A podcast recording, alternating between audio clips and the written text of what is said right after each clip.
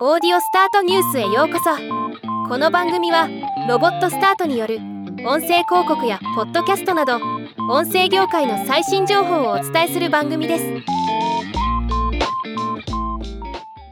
iHeart メディアが所有する音声領域のアドテク企業トリトンデジタルと YouTube がデータ分析領域でのパートナーシップを締結したことを発表しました。今日はこのニュースを紹介します。この提携によりトリトンデジタルは YouTube がホストするビデオポッドキャストのエピソードの視聴回数を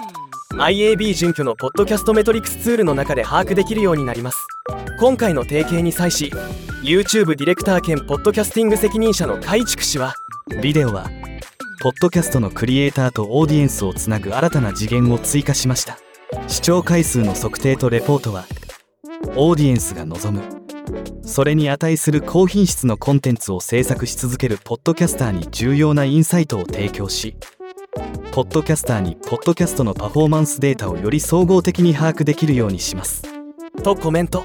またトリトンデジタルのポッドキャスト戦略及び製品運営担当上級副社長であるシャロン・テイラー氏はビデオポッドキャストの人気が高まる中ポッドキャストでビデオ広告を販売する方法を模索することが広告トレンドとして成長するでしょうビデオポッドキャストにおける YouTube の影響力は間違いなく変革的であり今回の提携はトリトンデジタルにとって重要な前進となります。今後ポッドキャスターがオーディエンスと関わる方法に革命が起こりコンテンツの収益化とオーディエンス数の増加の可能性が広がると確信しています。とコメントしています。一つの管理画面でポッドキャストとビデオポッドキャストの再生数やオーディエンス数が把握できるのはいいですね。これがビデオポッドキャストの普及の一つのきっかけになるのか引き続き注目していきたいと思います。ではまた。